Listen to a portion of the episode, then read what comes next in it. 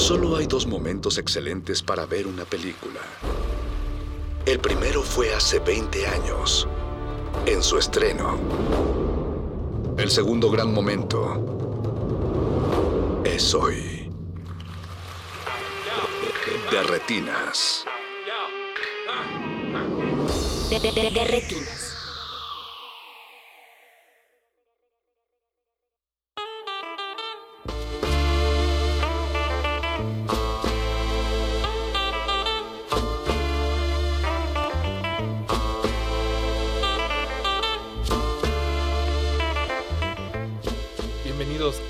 A su cabina cinematográfica aquí en Resistencia Modulada. Estamos en el 96.1 de FM. Yo soy Rafael Paz, está aquí Jorge Negrete. Jorge. ¿Qué tal, Rafa? Muy buenas noches. También está del otro lado del cristal Mauricio Orduña en producción.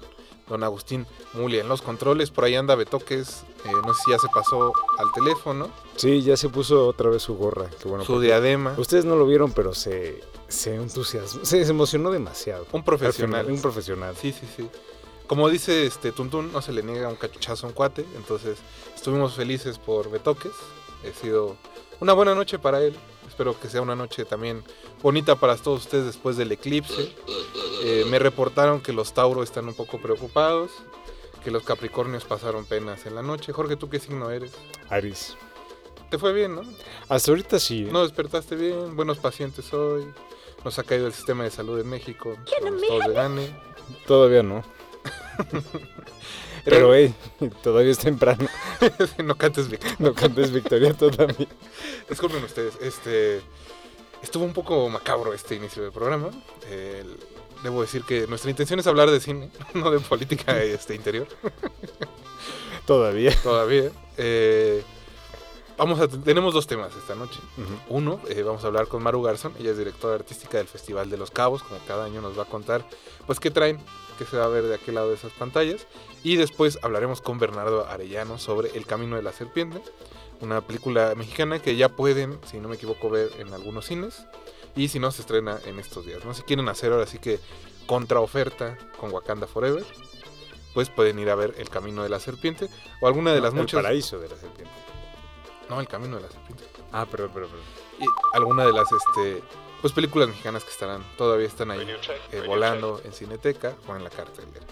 Pero Jorge, también queremos anunciar un par de cosas. Bueno, antes de eso, decirles que nos pueden contactar en Twitter como arroba Rmodulada y en Facebook como Resistencia Modulada. Ah, es el Paraíso de la Serpiente, tienes razón. Perdón, perdón. El Paraíso de la Serpiente de Bernardo Arellano. Y eh, pues eso, nos pueden contactar a través de Twitter. Cuéntenos qué han visto estos días, qué vieron el fin de semana en su puente. Hay que decir que hace 15 días el programa fue grabado porque tuve un caso severo de influenza y era un peligro para todo el equipo de Resistencia Modulada.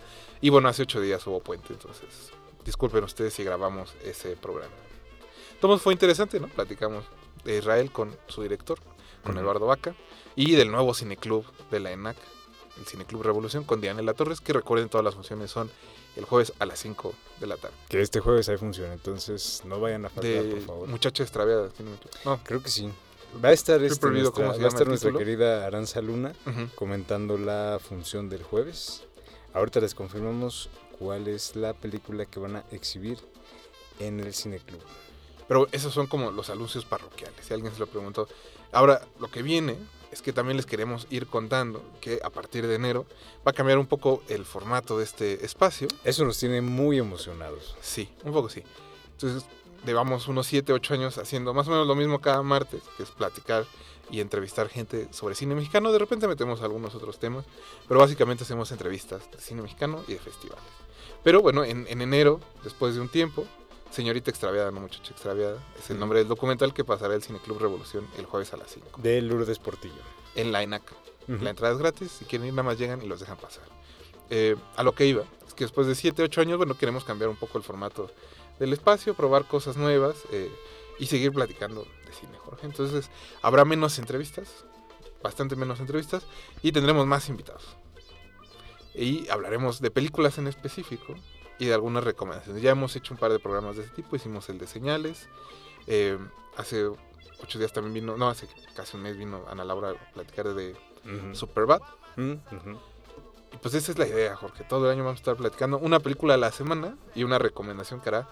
Haremos nosotros dos, cada uno una, y una nuestro invitado o nuestros invitados de esa noche. En términos muy simples, un poquito menos de promoción, un poquito más de cotorreo.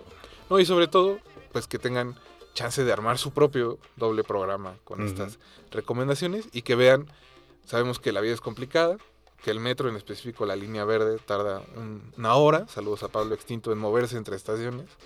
Las lamentamos mucho que Pablo haya pasado por esas penas en la Ciudad de, la ciudad de México. Hoy es que no hay día que no. Pero bueno, eso ya es otro programa otro también, tema. Rafael. Es otra, este, es otro Amores Perros. y pues eso, sabemos que la vida es ocupada, que la vida es complicada y lo que queremos es que se sienten a disfrutar un par de películas a la semana y que con eso queden satisfechos. Mm, Muy bien dicho. Esa es la idea detrás de este cambio de formato en Derretinas y que bueno, empezaremos en noviembre, digo en, en enero, aunque ya hemos hecho algunos programas piloto, digamos, y en 15 días vamos a seguir con esos programas piloto porque vamos a hablar de Amarte Duele, que cumplió 20 años este año y que es como película seminal para cierta generación de personas. No, y que cuya influencia, Sí, sí, sí. Es, cuya eso, influencia eso, todavía se sigue. Todavía se señor sigue productor, escuchando. el señor productor, al tiro como siempre. El, El eco de ese Renata todavía se escucha, fíjate, a 20, 20 años de a 20 distancia. años de distancia. Muy, bon- muy bonito. Pero bueno, esa es nuestra intención, digamos. Vamos a empezar así el año. De todos modos, haremos, como siempre, un par de programas de qué películas vimos el año pasado, cuál nos gustaron. Siguiendo la línea de que no son películas nuevas, esos programas sí siguen. Pero bueno, eso es el anuncio que les queríamos decir, comentar y esperemos que nos sigan escuchando, ¿no? Sobre todo ese es el, el punto. Hoy vamos a tener, como les decía, a nuestros invitados por teléfono, pero también vamos a escuchar eh, música de algunas de las películas que se presentan o que se van a estar presentando en el Festival de los Cabos, en específico Peter Von Kant, la nueva película de François Ozon, que está inspirada en este ahorita el nombre del director de Petra Von Kant, Ah, de Rainer Brenner Fassbinder. Rainer Fassbinder. Lo siento mucho, se- fue un lapsus, pero bueno, está inspirada en la obra de Reiner. Y eh, estaremos escuchando algunas de esas canciones. La otra película de la que escucharemos canciones es Días de Gracia, que es parte del homenaje a Tenoch Huerta. Merecidísimo. Que como bien decía el Mago Conde, a partir de mañana lo pueden ver como Namor. No, a partir del jueves. No, las primeras funciones son Ah, claro. mañana en la noche. sí, sí, sí. Porque, bueno, como diría Ñarrito, esto del genocidio cultural apaña todas las pantallas. Y pues pueden ir a ver a Tenoch como Ujú. Namor. Espero que lo disfruten y que nos digan pues, si les gustó o no. Al final también se vale, ¿no? Se vale, Jorge. Y pues en esta estación universitaria un saludo al ex este, alumno de la FES Aragón. Esperemos que esté disfrutando su momento en el spotlight. Sí, que re- que regrese a México para recibir su grado honorario. Eso. Y pues em- empecemos escuchando algo de música, como les decía, de Peter von Kant, la nueva película de François Ozon. El título es en alemán. Así que si Cometa nos estás escuchando, una disculpa, porque vamos a pronunciar mal el nombre de la canción. Jeder Totet was erlebt, de Isabel Adjani, que es parte del soundtrack de Peter von Kant. Regresamos a platicar con Maru Garzón del Festival de los Cabos. No se despeguen. De retinas. De retinas.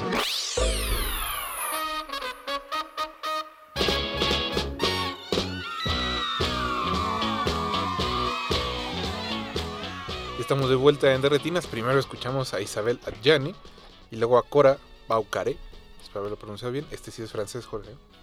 Con au théâtre. Algo así. Bien, Parecido. bien, bien, bien, bien. Similar. Sí, sí, sí. Bien. Que es parte del soundtrack, de- como les decía, de Peter von Kant. La nueva película de François Ozon. Que se estará proyectando en el Festival de los Cabos en su décimo primera edición. Que inicia mañana, martes, eh, digo mañana miércoles 9 de noviembre y durará hasta el domingo 13 de noviembre. Y para hablar de su programación y de las sorpresas que nos tienen, tenemos ya en la línea a Maru Garzón, su directora artística. Maru, buenas noches, ¿cómo estás? Hola Rafa, hola Jorge, ¿qué tal? Buenas noches. Estoy muy feliz de escucharlos y también muy feliz de, de que mañana inauguramos. A estar la, la euforia hasta el tope, Maru. A tope, a tope, a tope. Imagínate, después de dos años de no estar en físico en el festival, la verdad es que sí estamos muy emocionadas.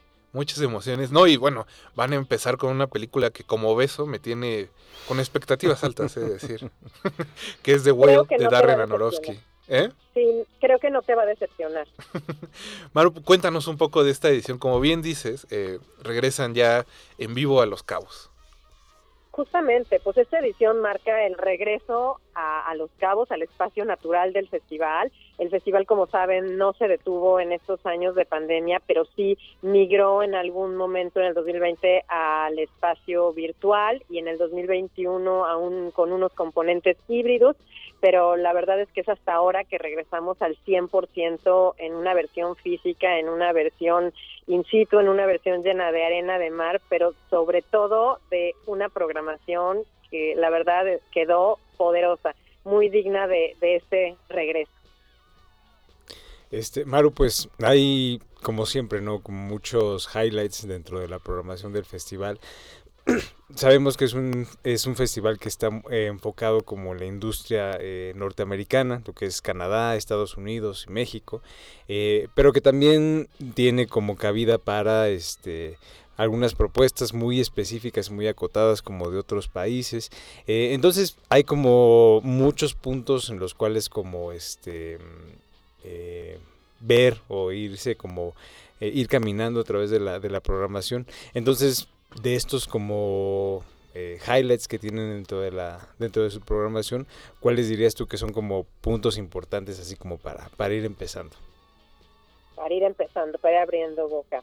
Pues mira, definitivamente empezamos por el principio que es la inauguración, la película The Whale, que solamente tendrá una función, esa, la, la, la inaugural, y que como todos sabemos, y si no sabemos se los digo, es la nueva película de Darren Aronofsky con un gran regreso a las pantallas grandes de Brendan Fraser, ¿no? Y además un regreso o una reinvención porque después de, de tener una carrera más orientada hacia el cine comercial, pues regresa con este personaje, porque realmente la película es un estudio de personaje que que nos deja atónitos, que nos nos deja sin parpadear desde que abre hasta la, hasta los créditos y, y bueno pues habla de, de un hombre que, que vive en un cuerpo pues con, con obesidad mórbida y que hace como un recorrido emocional por sus culpas, por su pasado, por sus angustias, sus arrepentimientos. Él tiene una hija adolescente que hace muchos años que no ve, eh, evidentemente su salud no es buena y entonces él está buscando una especie de, redención consigo mismo y, con sus afectos y con su mundo entero. Eh, es una película realmente, bueno, a mí no se me ocurrió mejor título para, para inaugurar esta, esta edición número 11 del Festival de Cine de los Cabos para abrir con fuerza. Pero oye, Maru, también este año van a tener de homenaje a Tenoch Huerta. ¿Qué los llevó a elegir a Tenoch para este, pues este pequeño reconocimiento? Gracias por preguntar y la verdad es que estamos muy emocionadas. Esa eh, elección o selección del, del, receptor del premio eh, estuvo muy pensada. Es un premio que se llama Sin Fronteras y que justamente se integra en la línea editorial del festival que es eh, integral, valga la redundancia, a las cinematografías de México, Estados Unidos y Canadá. Y siempre buscamos, como ustedes lo saben, no solamente a través de la programación, sino también a través de nuestros invitados, de nuestras acciones de industria y demás, ser congruentes con este objetivo. Y en el caso de Tenoch, pues bueno, no solamente lo admiramos como un destacado actor del cine mexicano, como un gran amigo del festival, eh, en donde hemos tenido varias de sus películas y lo hemos tenido a él también varias veces, eh, sino que también una estrella que ha traspasado justamente las fronteras de México, su talento ha traspasado y nos y se convierte como en un estandarte de, de representación de si se puede y sobre todo de un si se puede manteniendo una identidad que es como el sello característico de Tenoch, ¿no? Eh, su discurso sobre la inclusión y en contra del racismo tiene que ver también con la línea editorial que nosotros hemos seguido. Entonces, por todos los frentes encontramos que Tenoch será eh, el destinatario ideal para el premio este año y luego de manera coyuntural, pues bueno, justo Tenoch está poniendo un pie en este gran universo, a lo mejor sí de cine más comercial, pero que también eh, da una visibilidad muy digna, muy hermosa a este actor mexicano y a los actores latinos, ¿no? Es como, como el abrir los ojos hacia allá, ¿no? Al talento latino y al, talento latino sobre todo, eh, muy celoso y muy cuidadoso de, de mantener su identidad. Oye, Maru, pues ya justamente que estamos hablando de talento latino y específicamente de talento mexicano, ¿qué nos puedes decir de las películas mexicanas que van a estar presentándose en el festival? Bueno, también les puedo contar el otro homenaje importante que tenemos, que no sé si recuerdan que nosotros, otro de nuestras eh, componentes importantes de la línea editorial del festival eh, son las mujeres, son y somos las mujeres, ¿no? Tenemos, en 2019 instauramos también un reconocimiento denominado Mujeres Fantásticas, que en ese momento lo recibió Yalitza Aparicio, justamente por su lucha por la inclusión y la diversidad eh, en todos los ámbitos y bueno, obviamente también en el cine. Y aquí queremos reconocer a mujeres especiales y que tienen justamente algún tipo de acción específica o militancia hacia una causa, en este caso de de la Inclusión. Y este año estamos muy contentas porque eh, será Carla Souza quien reciba este reconocimiento de Mujeres Fantásticas eh, que va muy orientado al arrojo que ha tenido como vocera em, en contra de los abusos y de la violencia de género. Em, y además, bueno, en este sentido presentamos la película La Caída, eh, película que ella no solo protagoniza, sino produce y fomenta la, la idea, la gestación de, del guion eh, nos parece muy importante. La película habla sobre un tema de abusos en el Comité eh, Olímpico de Natación en México, pero evidentemente la voz de Carla va pues mucho más allá, ¿no? hacia todas las mujeres, hacia hacia buscar ese respeto y ese cuidado y pues nos alegra mucho poder poder también cerrar este homenaje para ella. Perfecto, pues Maru, no es que te corramos ni nada, sabemos que tienes el, tiempo un poco justo, pero antes de despedirnos, ¿dónde pueden encontrar nuestro escuchas más información sobre el festival y esta edición que empieza mañana? Claro que sí, bueno, la edición va del 9 al 13 de noviembre toda la información, incluida la posibilidad de comprar boletos para el cine y boletos de avión para lanzarse a Los Cabos y descuentos en hospedaje, están en nuestra página que es www.cabosfilmfestival.com y ahí los dirige y las dirige hacia donde quieran, si es solamente buscan información, si es lanzarse a Los Cabos o si están en Los Cabos, pues lanzarse a Cinemex Puerto Paraíso para comprar los boletos ya. Perfecto, pues ahí está la invitación. Maru, muchas gracias por habernos contestado esta noche y mucha suerte en el festival. Muchas gracias, Maru. Muchas gracias a ustedes. Un abrazo, Rafa. Un, abrazo. Jorge. Igual, Maru, gracias. Pues esa es la invitación al Festival de los Cabos, Jorge. ¿Algo que se te antoje ver? Pues mira, la verdad es que dentro de la programación hay algunas que ya afortunadamente tuve la oportunidad de ver. Eh, pero de lo que va a venir, definitivamente creo que The Banshees of Inisherin, los comentarios que he leído, aunque no soy muy seguidor del trabajo de Martin McDonald. Este, la verdad es que esta con Colin Farrell, con Brendan Gleeson... Tiene unas sí, unas no, ¿no? Sí, unas sí, una no. Unas un poquito más, por ejemplo, en Brujas, la disfruto bastante. Fuera de eso, mm, como que no mucho. Pero esta sí, como que tiene ahí esa... Este, tiene como varias características que sí, sí me llaman, sí me llaman. Pinta bien. Definitivamente, pinta bastante bien. Y la, la, de este Cravioto también se ve Interesante. definitivamente. Siempre ha sido un muchacho con talento. A, mí la verdad es que lo que la que se me antoja mucho de ver y pues no sé no sé muy bien por qué. Porque parece que es para sufrir. Es, Holly Spider, una película que ha dado competencia y no competencia, más bien escándalo en muchos lados. Sí. Pero el morbo el morbo es interesante. Pues mira, te puedo decir. ¿Te mueve el morbo? Te puedo decir que eh, Definitivamente sí, el morbo es un componente esencial. pero créeme, has visto películas más, más polémicas. Y bueno, la otra, que no la voy a ver porque ya tuve oportunidad de verla también antes del festival, eh, I Love My Dad. Ah, claro. Aunque no es una película la que es con perfecta, Pato Oswald. Es con Pato Oswald.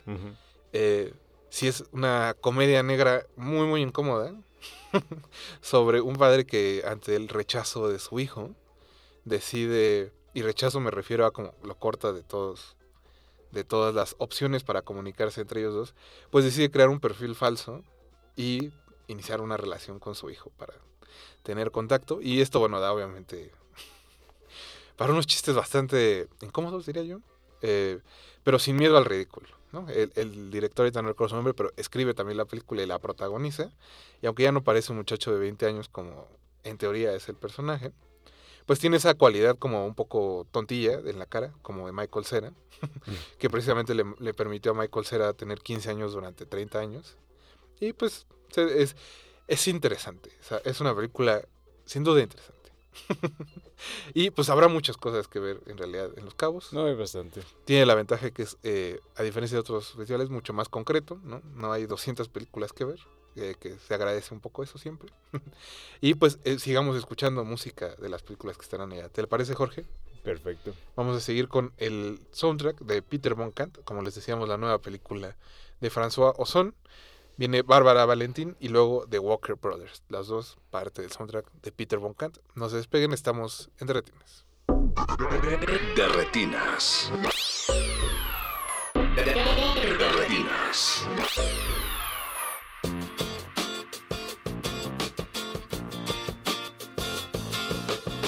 Un hombre aparece en el desierto mexicano y lo rescatan un joven y su abuelo. El hombre comienza a hacer milagros de curación, por lo que empiezan a llamarlo profeta. El sacerdote del pueblo y el monaguillo se oponen a su estancia. Esa es la historia detrás de El paraíso de la serpiente, una película dirigida por Bernardo Arellano, a quien tenemos en la línea. Bernardo, buenas noches. Hola, muy buenas noches, ¿cómo están? Muchas gracias por contestarnos el teléfono. Y pues yo quería iniciar preguntándote un poco. Eh, leía que tenías eh, ganas de hacer una película sobre la fe y sobre las cosas que están alrededor de ella. Y pues mi pregunta sería como, ¿qué es lo que te llama de este tema precisamente? ¿Qué, qué era lo que te atraía al tema de la fe? Pues mira, eh, siempre me gustaron mucho las películas eh, como que trataban temas espirituales. Desde que empecé a estudiar cine, no sé, con Tarkovsky o Sokurov, eh, eh, y, y, o no sé, como que las encontraba muy, muy valiosas. También recuerdo alguna de Pasolini y, bueno eh, como que eso siempre siempre se me hizo un tema interesante como que también veía que no era un tema muy común y que como que pocos se atrevían a entrar a él pero pero me parece como un tema muy interesante como tratar la espiritualidad dentro del cine pienso que ahora hay como mucho hiperrealismo un poco brutal en el cual siempre estamos viendo como pues sí, sucesos violentos en donde la sociedad está, está expuesta a injusticias, ¿no? Eh, entiendo que esa es una línea de trabajo muy constante. Pero en esta película, pues no sé, a mí se me antojó tratar como un tema muy diferente, como eh, el tema de la fe, la fe que no necesariamente, o sea, por lo, general la asociamos a, a la religión. Cuando pensamos en fe, asociamos la palabra religión, pero en realidad en realidad no, la fe, la fe es un poder que está como aparte, como que como que pertenece a cada uno, dentro de cada uno, y no necesita la religión para existir. Entonces, eh, eh, era un tema que me gustaba, como que me, que me, que me atraía. Entonces, bueno, pues así comenzó un poco eh, el paraíso de la serpiente. Pues, Bernardo, ahorita hablabas justo como de algunos cineastas que cuya de alguna u otra forma como su, su huella se siente mucho como al, al ver la película, pero creo que hay como una, eh, ¿cómo podríamos llamarla? Como una especie como de deuda muy clara con, con una tradición del cine mexicano, particularmente con las películas mexicanas de Luis Buñuel, pensando por ejemplo en Nazarín, o Simón del Desierto, que son películas que ya en algunos otros, algunos otros espacios habías comentado también como referentes importantes. Pero justamente cómo, cómo de repente llegar y acercarse como a este tema que es como tan amplio, pero al mismo tiempo tan complejo y tan difícil de abordar, eh, sacudiéndose un poco como los caminos que ya otros cineastas habían como marcado, delimitado. Sí, pues bueno, me, me, gustó mucho como experimentar en esta película ese aspecto, como que en mis dos primeros largometrajes había como trabajado, si bien algo cercano, pero pero en esta película sí realmente como que son son como un, poco espirituales. Entonces bueno me, me, además bueno también lo que quería era como eh, darle una forma interesante entonces decidí utilizar el western dado que era el desierto y como como que es un es un espacio temporal eh, entonces me eh, estuvimos planeando Daniel Aguilar y el fotógrafo este, eh, darle un look western, ¿no? Eh, darle, darle una estética del western que nos ayudara como a dar a darle una identidad a, a, la película. Entonces, eh, también un poco lo fui narrando en mi estilo de western. Eh, que está el profeta que por un lado llega a, a, a sacudir como la fe del elegido porque les dice ustedes mismos se pueden curar, ¿no? Y él, dice, yo no hago, yo no soy el que hace los milagros, ustedes dicen que yo hago milagros, pero en realidad quien hace los milagros son ustedes con su fe, ¿no? Y entonces el sacerdote se opone como a esta idea porque para él Dios es quien te puede ayudar o no, es quien puede concederte un milagro, ¿no? Entonces, bueno, eh, el profeta no es una autoridad en ese sentido para el sacerdote. Entonces, bueno, comienza un, una pelea, ¿no? Por eso también está en blanco y negro, un poco eh, inspirado en este cine eh, clásico, pero a la vez eh, también pues planteando como esta lucha entre las entre las dos fuerzas, ¿no? Eh, entre la luz y la oscuridad en el ejido, para el final llegar al paraíso, ¿no? Por eso digo, no quiero spoiler un poco el final, pero bueno, eh, al final en el paraíso se consuma toda la imaginación, digamos, a, a todo a todo su color. Oye, Bernardo, cuéntanos también un poco justo este del lugar en que filmaron. Ya mencionabas un poco el western y las estéticas que estaban buscando. Eh, ¿cómo, ¿Cómo llegaron ahí? ¿Qué los convenció de filmar precisamente en ese espacio? bueno, estuvimos haciendo locaciones, estuvimos buscando durante algún tiempo previo, estuvimos buscando sobre esa zona donde filmar. Eh, bueno, es una zona muy marginada de, de Zacatecas y San Luis Potosí. Eh, y bueno, tiene unos paisajes increíbles, eh, ciudades perdidas, que fueron ciudades mineras abandonadas, abandonadas a mitad del desierto eh, ahí las, las podemos ver en la película. Eh, tiene una fotografía impresionante la película. La verdad es que también sabes que se disfruta mucho verla en pantalla grande porque el blanco y negro y la, la, gran fotografía que tiene la nena la, la verdad es que se disfruta mucho y también el diseño sonoro y la música. O sea, creo que está muy bien trabajado, todo, todo está muy meticulosamente trabajado. Entonces, sí, sí lo recomiendo mucho ir como a una pantalla grande y con un sonido eh, interesante en donde en donde eh, puedan percibir como toda esa potencia que tiene la película por, por el trabajo meticuloso que, que se le realizó entonces yo sí la recomiendo que, que se vaya a ver mucho como al cine es una propuesta diferente también de cine o sea creo que eh, eso también es interesante del Paraíso la Serpiente. No hay una película similar a ella. Eh, pienso que es una película muy única, muy particular. Entonces, con grandes actuaciones también, eh, con personajes muy tanto vistos. Entonces, eh, claro que sí la recomiendo. La recomiendo mucho.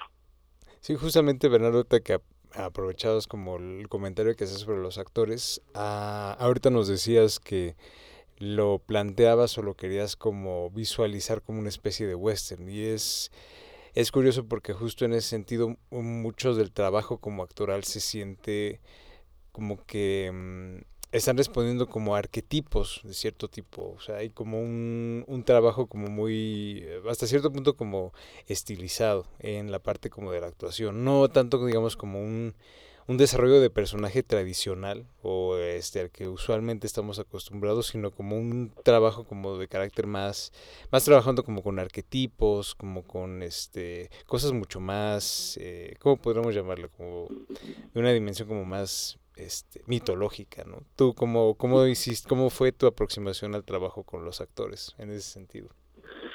Eh, mira, como bien lo identificas, o sea, tiene un tono muy particular la película, o sea, justo porque no quería que tuviese un tono realista, o sea, esta película la quería alejar mucho de, del realismo, quería que fuese un cuento surreal, eh, eh, también un poco pensando, eh, por ejemplo, en lo que logra Juan Rulfo, ¿no? Que, que también me gustó, me gusta mucho como referente, eh, porque, mm, no sé, por ejemplo, ya no llamas, como, como, como esta magia rural, eh, pero que al final tiene que ver también como con la extinción.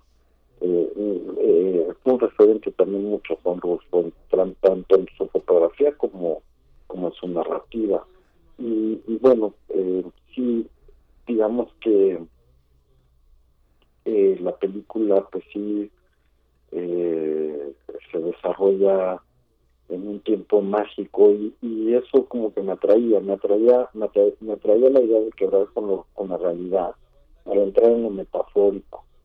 Entonces desde el principio el blanco y negro también, también el blanco y negro pues, eh, eh, te aparta de lo realista inmediatamente la imagen adquiere un carácter este eh, surreal, ¿no? Entonces, eh, plantear la, la, película desde un inicio como en un tono actoral particular, eh, me permitiría llevarla como, hacia un lugar un tanto mágico, ¿no? Eh, y, y, y, apartarme del realismo, que es, que es un género que ahorita de momento por lo menos yo no quisiera trabajar porque hay un exceso de ese de ese estilo ahora y, me tiene a mí un poco agotado. Entonces este tipo de cine fantástico me, me atrae ahora. Si es un tono particular y hay que ir entrando poco a poco en ese mundo y en ese tono pero pero después se vuelve ya una digamos como una propuesta en la cual en la cual pienso que que al sumergirte sí, sí te lleva como a este mundo mágico del profeta. Eh, eh, y bueno, pues con los actores, eh, sí fue trabajar, eh, sí, como bien dices, hay, hay como un, todo un mundo de arquetipos, digamos, que tienen que ver como con, con, con la cosmogonía religiosa, tanto católica como hay, también hay como cosas eh, del budismo y hice como una pequeña mezcla de elementos eh, de, la, de, la religión, de, de religión, ¿no? Y con eso fui construyendo un poco al profeta, o sea, con, con, con partes de la mitología ¿no? Eh, principalmente pues, con la historia de Jesús. Eh, sí. Perdón, Bernardo. Más bien te queríamos preguntar, antes de terminar la entrevista, ¿dónde pueden encontrar los radioescuchas información sobre la película, funciones? Ahora sí que todo para enterarse del paraíso de la serpiente.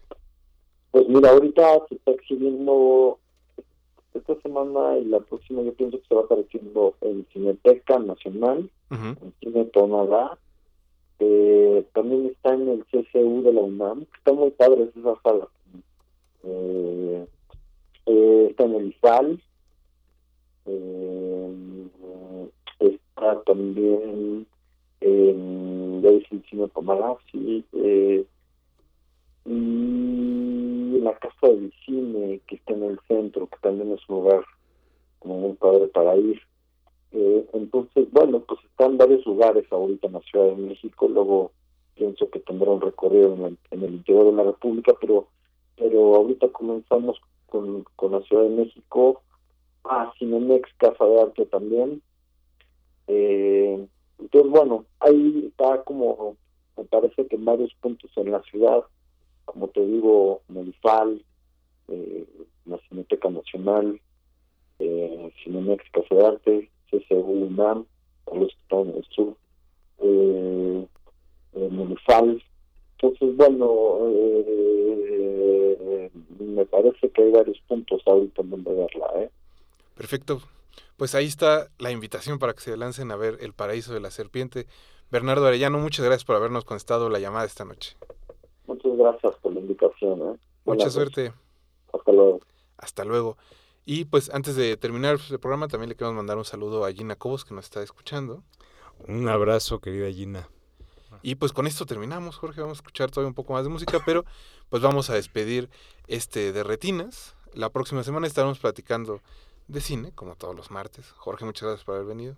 Gracias a ti, Rafa. Muy buenas noches. Del otro lado, gracias a Mauricio Orduña, que estuvo en producción, a don Agustín Mulia, que estuvo en los controles, a Alba Martínez, que está en continuidad, y a todo el equipo de Resistencia Modulada y de Radio UNAM, que hizo posible la transmisión de este programa.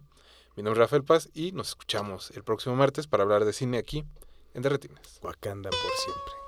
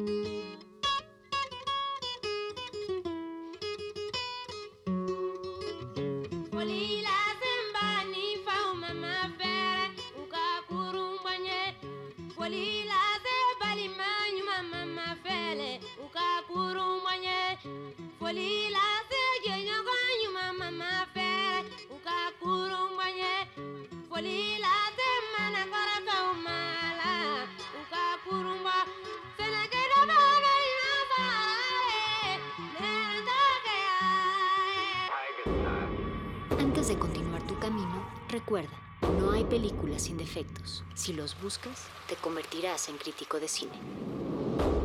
De retinas.